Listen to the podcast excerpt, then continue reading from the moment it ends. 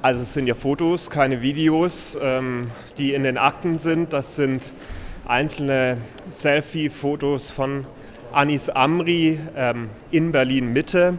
Es zeigt auch nicht direkt das Haus der Bundeskanzlerin, sondern Anis Amri in der Straße, in der sich das Haus der Bundeskanzlerin befindet. Ähm, weitere Fotos gibt es nicht. Deswegen komme ich persönlich zu der Einschätzung, dass es sich hier eher nicht um Ausspähfotos handelt. Ähm, und ich halte es auch für falsch, jetzt von den wirklich relevanten Dingen hier ähm, abzulenken. Was für uns relevant sind, und über das haben wir heute auch gesprochen, sind die Videos, die der BND ähm, erhalten hat. Ähm, ich kann jetzt nicht ins Detail gehen, diese Sitzung war geheim. Wir sprechen über eine niedrige einstellige Zahl an Videos und was wir heute in geheimer Sitzung erfahren haben, wirft nochmal ein anderes Licht auf den Fall Anis Amri und vor allem auf die Vorgänge nach dem Anschlag. Ähm, wir haben deutliche Fragen auch in Richtung Bundesregierung formuliert. Ähm, es wird noch weitere Beratungen auch mit diesem AND geben und dann sind wir gespannt, ähm, was rauskommt. Äh, wir behalten uns natürlich weiter vor, auch die Personen beim BND, beim BV zu befragen, die mit diesen Videos befasst sind. Ähm, wir fragen uns natürlich, warum diese Videos sehr spät dem BKA überhaupt zur Verfügung gestellt wurden und äh, inwiefern sie auch in die Abschiebung mit Herrn Benamar einzukategorisieren sind. Nein, wir haben die Videos heute nicht sehen können. Wir haben aber erfahren, welchen Inhalt diese Videos haben. Und äh, allein aus der Schilderung des Inhalts haben sich doch äh, weitere Fragen äh, ergeben. Äh, auch Fragen, die sich in Richtung Bundesregierung richten und nicht nur in Richtung des äh, ausländischen Nachrichtendienstes.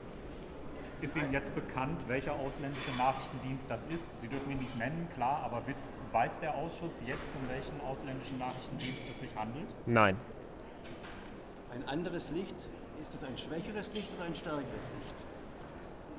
Das kommt immer darauf an, wie Sie anders definieren. Ja, ähm, es äh, ist ein äh, Licht, das schon Fragen hinterlässt, warum seitens der Bundesregierung nach dem Anschlag so gehandelt wurde, wie gehandelt wurde und ganz besonders in Richtung auch von Herrn Benamar.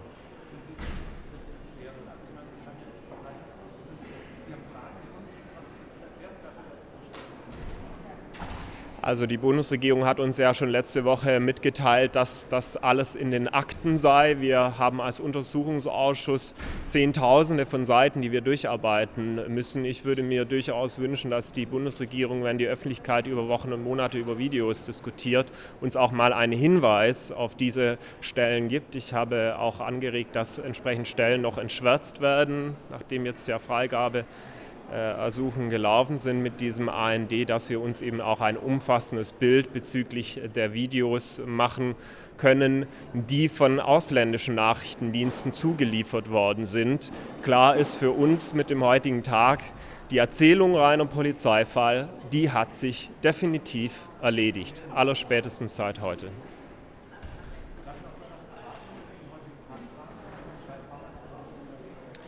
Also äh, für uns ist vor allem der letzte Zeuge, der die Quelle geführt hat, ein super spannender äh, Zeuge. Ähm, und die NRW-Landesregierung zeigt ja auch, wie es gehen kann. Ich rufe in Erinnerung, dass wir gegen die Bundesregierung vor dem Bundesverfassungsgericht klagen, weil die Bundesregierung nicht bereit ist, uns den V-Mann-Führer der Quelle in der Fusilet-Moschee zu geben.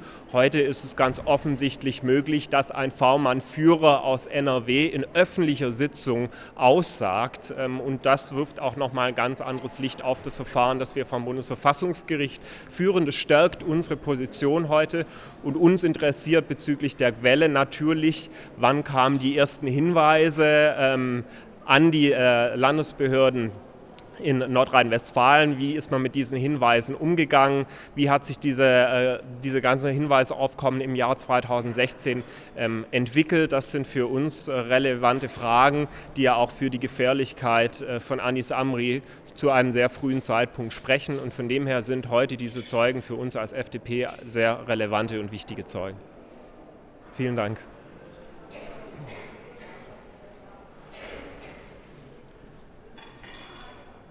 Auch von meiner Seite einen schönen guten Tag.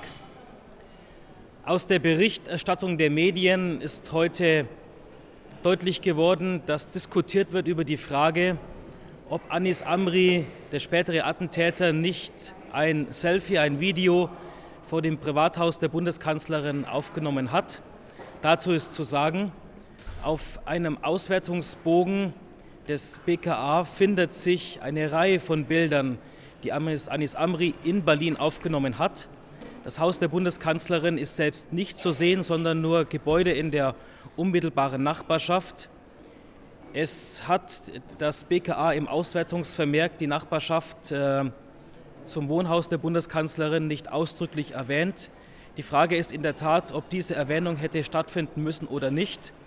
Ich meine, dass aus der Gesamtschau der Bilder nicht hervorgeht, das Ziel der Bilder das Privathaus der Bundeskanzlerin war, sondern wohl allgemein äh, Bilder aus Berlin. Es finden sich auch Bilder beispielsweise vom Berliner Dom ebenso äh, wie vom Eingang äh, des Zoos.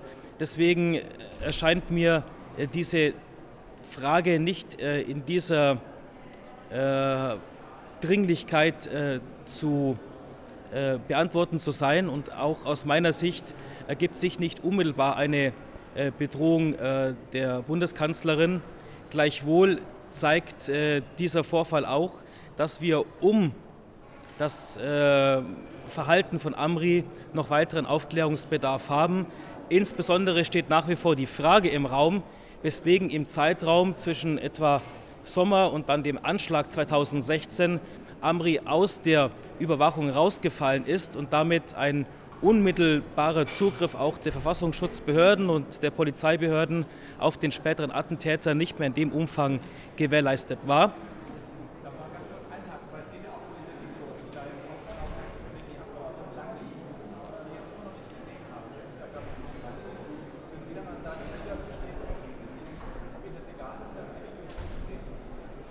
Wir haben heute in geheimer Sitzung darüber mit der Bundesregierung gesprochen. Ich kann ohne die Geheimschutzpflicht hier zu verletzen nur Ihnen mitteilen, dass wir in zeitnahem Abstand diese Videos äh, zu Gesicht bekommen und dann weitere Schlüsse daraus ableiten werden. Im Übrigen, was die heutige Sitzung äh, betrifft, so erwarten wir uns vor allen Dingen Informationen vom dritten Zeugen, der ein äh, V-Person-Führer war in Nordrhein-Westfalen und damit bereits im Ende des Jahres 2015 mit einem, einer Person aus dem Umfeld Amris Kontakt hatte. Da stellt sich die Frage, inwieweit bereits zu diesem Zeitpunkt nicht den Behörden die Gefährlichkeit Amris hätte in dem Ausmaß äh, bewusst äh, sein müssen und welche Schritte hätte man damals schon tun müssen, um möglicherweise dann auch den Anschlag äh, zu verhindern.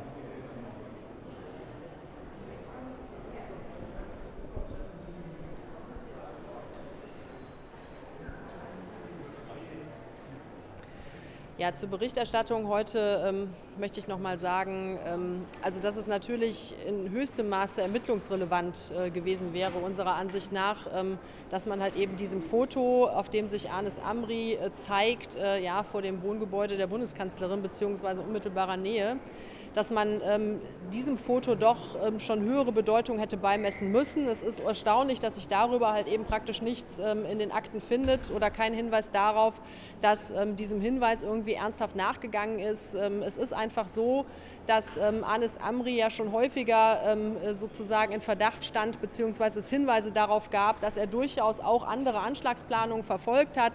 Ich erinnere in dem Zusammenhang nur noch mal äh, an das Vorhaben äh, zusammen mit, mit äh, Clement Bauer und äh, anderen äh, zum Beispiel den Anschlag auf das Gesundbrunnencenter oder einen Anschlag auf das Gesundbrunnencenter zu begehen.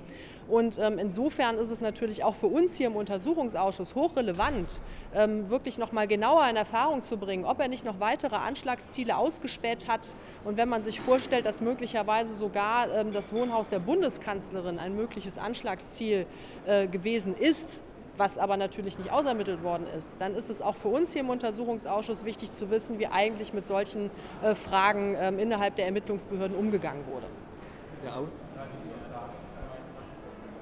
Habe ich akustisch nicht verstanden. Schon.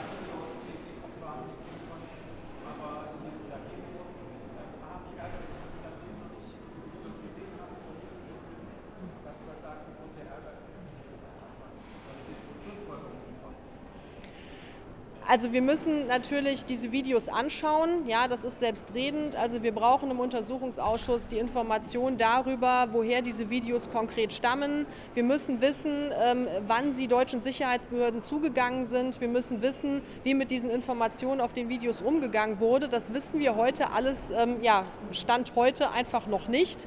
Und das ist natürlich für den Untersuchungsausschuss keine befriedigende Situation. Wir haben auch die Bundesregierung noch mal aufgefordert, ähm, ja, ihrer Verpflichtung Verpflichtungen zur Amtshilfe nachzukommen und diese Informationen für uns ähm, äh, bei ähm, dem ausländischen Nachrichtendienst, über den schon berichtet worden ist, äh, eben in Erfahrung zu bringen, damit wir hier unsere Untersuchungsarbeit äh, machen können als Untersuchungsausschuss. Denn ähm, daraus leiten sich ja unterschiedliche Dinge ab.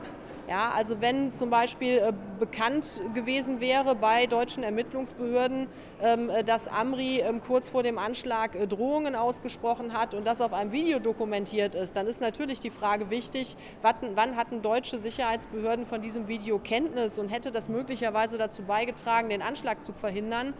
Deswegen müssen wir hier im Untersuchungsausschuss dem nachgehen. Und es ist natürlich in hohem Maße ärgerlich, dass wir diese Informationen äh, so viele Jahre nach dem Anschlag und vor allen Dingen ähm, nach dem bisherigen Untersuchungszeitraum immer noch nicht haben. Zur Präzisierung, es lagen allen Bundesbehörden diese Informationen vor, also BND, BKA und äh, Verfassungsschutz. Dazu kann, da, dazu kann ich nichts sagen. Das, was ähm, wir wissen, ja, aber allerdings auch schon aus der letzten Sitzung ist, dass ähm, äh, der Generalbundesanwalt ja diese Videos immer noch nicht hat. Ja, also das ist ja Stand heute die ermittelnde Behörde verfügt über diese Videos nicht. Und das ist natürlich kein Zustand. Das ist auch nicht akzeptabel in irgendeiner Art und Weise, denn gerade die ermittelnde Behörde muss doch ähm, über relevante Beweismittel verfügen können. Und äh, dass das nicht so ist, ist eigentlich nicht hinnehmbar.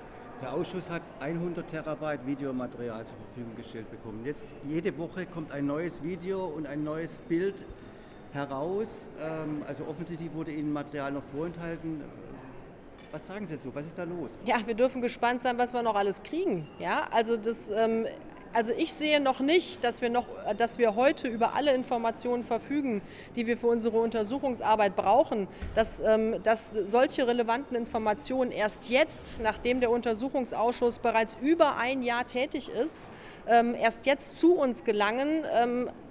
Also ich habe da so die leise Vermutung, dass da vielleicht noch was kommt, was wir heute noch nicht wissen. Ja, wir können es leider noch nicht beantworten. Und äh, wir beklagen ja schon seit längerem, dass äh, die Informationspolitik und das Aufklärungsinteresse der Bundesregierung offensichtlich nicht dem entspricht, was wir im Untersuchungsausschuss, wie ich finde, zu Recht erwarten. Und ähm, deswegen üben wir ja auch Druck auf die Bundesregierung aus und fordern diese Dinge ein. Und nicht umsonst klagen wir ja auch in mehreren Fällen, ähm, damit uns bestimmte Informationen zugänglich gemacht werden. Und ähm, es ist aus meiner Sicht vollkommen inakzeptabel, dass wir nach über einem Jahr Aufklärungsarbeit äh, immer noch nicht äh, in die Lage versetzt sind, vollumfänglich über alle vorliegenden Informationen zu verfügen. Vielen Dank.